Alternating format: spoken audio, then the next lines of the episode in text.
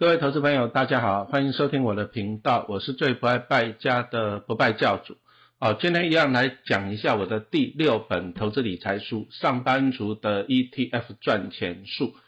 上班族的 ETF 赚钱术啊，陈老师在二零一九年九月就离开的教书教了啊教了二十几年了，离开学校了哈。那离开学校要二零二零年就出了这一本书啊，《上班族的 ETF 赚钱术》。好，那我上一个单元就讲到了，哎，超级赛亚人。好，我其实我小时候还蛮喜欢看七龙珠，哎，也不算小时候，因为我那时候看已经大学了。好，不过那民国七十几年那个时代的，啊，那你们就看着孙悟空啊，从小到大一直的不断的突破自己，突破自己。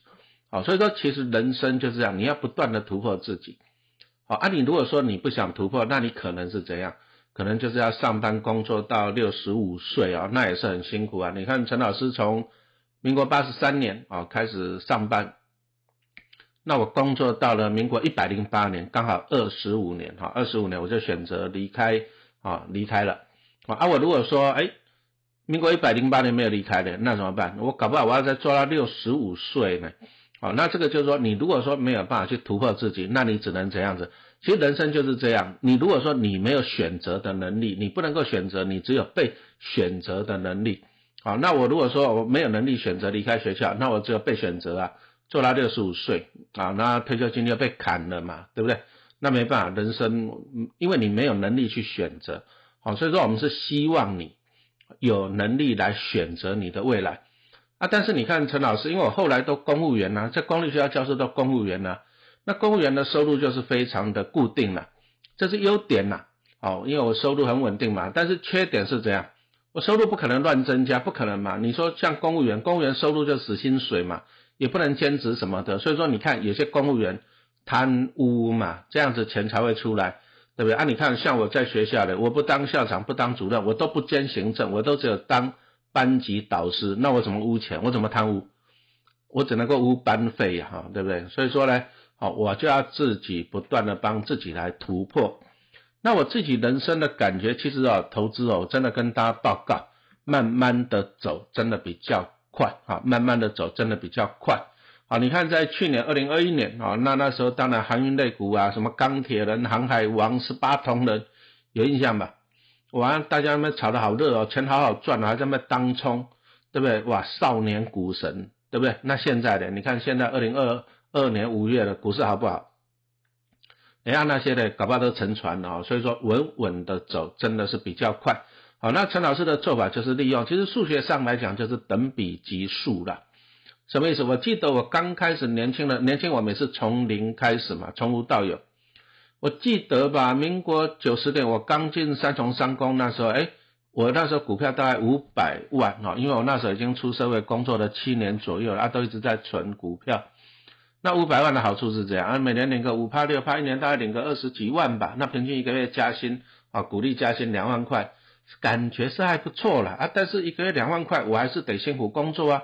所以我就白天上带一个班，夜间部再带一个班，那我还写教科书，还是辛苦赚钱啊。慢慢的呢，那时候就是只有一个小小的期望啊，鼓励领二十几万，那看哪一天鼓励可以领到三十五十一百哦这样子。我记得我到民国一百年，大概鼓励就领到一百万了。好，那我们就是这样慢慢的累积啊。那像二零二二年，陈老师可以领到五百万左右的股利嘛，那我就可以不用上班了。但是你一听到说啊，哇，老师领五百万的股利啊，你要记得，老师是上班了二十五年啊，辛苦不断的做，好，所以说真的是慢慢的走，稳稳的走比较快。好，那这个就是数学上的等比级数，什么意思呢？一二四八十六三十二啊，这个就是等比级数了。好，那等比级数它有一些特点哈，第一个就是第一项了，这个叫做首项啊，比如说你一变成二，两倍嘛，对，但是人家是一百变两百，也是两倍，好，那所以说第一项当然是要越大越好啊。那一般的小资族来讲哈，还是那句话讲，你要努力帮自己存第一桶金啊，开源跟节流，像陈老师就是不拜教的嘛。那一般的上班族呢，你当然薪水就第一个薪水就很紧了嘛，又要生活费、房租什么什么一大堆。好，所以说你一定要节约省钱哦，像陈老师讲的不拜教，好，你一定要节约省钱。那重点就是说，你的把你的手相，你的第一桶金要变大嘛，你若第一桶金只有十万，那你变两倍二十万，那你如果五十万变两倍变一百万，啊，所以说你一定要竭尽所能开源节流。啊，开源就是啊上班，那你可能你还要去兼差，像陈老师以前也是啊，夜间部再多带一个班在写教科书嘛，那再就是节流哈，加入我们不拜教。啊，你尽量把你的第一桶金放大，这个很重要。那再就是比例公比了，其实就是报酬率了。啊，你若一百万，你十趴就是赚十万，二十趴就是赚二十万嘛，对不对？啊，你看股神巴菲特，他厉害的就是过去他可以平均年报酬率二十趴，一年二十趴哈。那这个就是你要尽量的去放大你的报酬率。不过我是觉得这个报酬率哈，你还是要一些基本的认知，多少的报酬率是对的。啊，你看像你如果说把钱放银行定存，大概一年就一趴，好，一百万变一百零一万一年哦，对不对？一趴。所以，我们一般来讲，投资报酬率，我们说零股利值利率五趴了哈，一百万五趴五万块嘛，那就比定存好。好，你要有一个基本的认知，不要以为说股市好像哇多好赚多好赚。有时候老是开车，我要听广播，然后看那第四台的投顾老师，还有些诈骗的。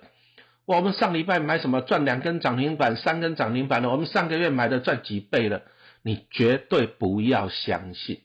如果这些老师这么厉害，一个礼拜可以赚几十趴，一年一个月可以赚几倍，啊，那全台湾最有钱的人就是他的，人家股神巴菲特，他平均一年也就二十趴，巴爷爷要一年二十趴，我们这些投顾老师一个礼拜的报酬率都比巴菲特一年还要高啊，这个是胡乱的，好，那你基本的认知就是这样，你如果说买进一些关好的金矿啊，或者高股息的 ETF，像零零八七八，那你一年大概就是五趴左右。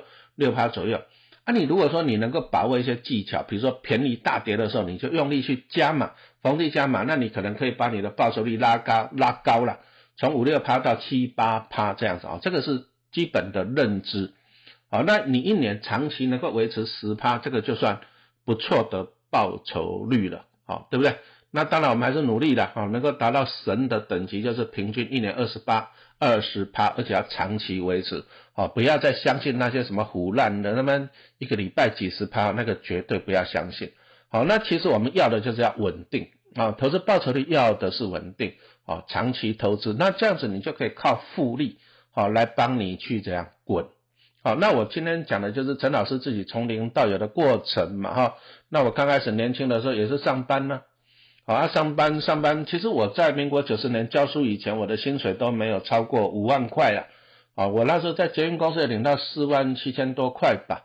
啊，我一直到了公立学校进去以后，哈，日夜兼部上加起来，我的收入才会增加。啊，但是我们还是觉得说，你你人哈，人你要自己要努力，我觉得这个很重要。我举个例子来讲，像陈老师不是说我还在写教科书嘛，是不是？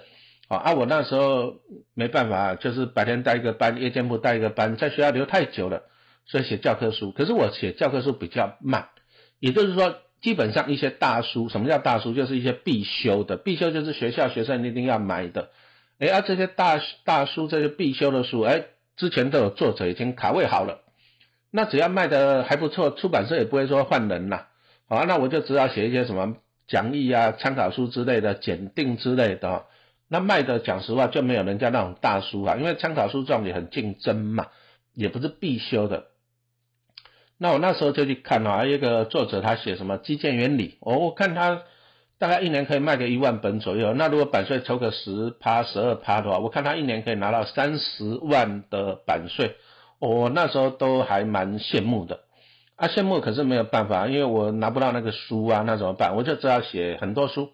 啊，比如说后来写机械力学的参考书，不过讲实话，那个竞争也很大了，因为市面上大概有五六本同质性的，那机械科的学生就一万出头啊，平均一个啊，还有参考，还有补习班呢，那还有人不买补不买参考书啊，所以我那时候大概我看我一年也是卖个一两千本，那一两千本那就不迷人，讲实话，一本书版税三四十块，一两千本一年也才才几万块，不到十万块啊，可是没没办法，没办法怎么办？所以我就只好。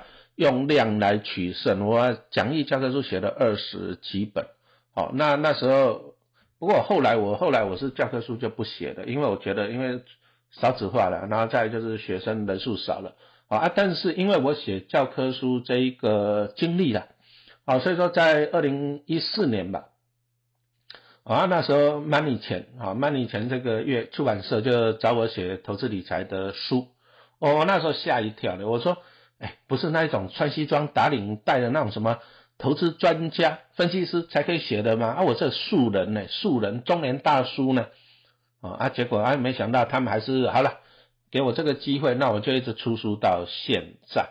好，那陈老师也是感谢大家的支持，那我的书卖的还 OK 了。哦，那我现在领到的版税当然是比我当初在写高职教科书的时候，我不是说我很羡慕那个作者一年三十万吗？那我现在当然是超越他了。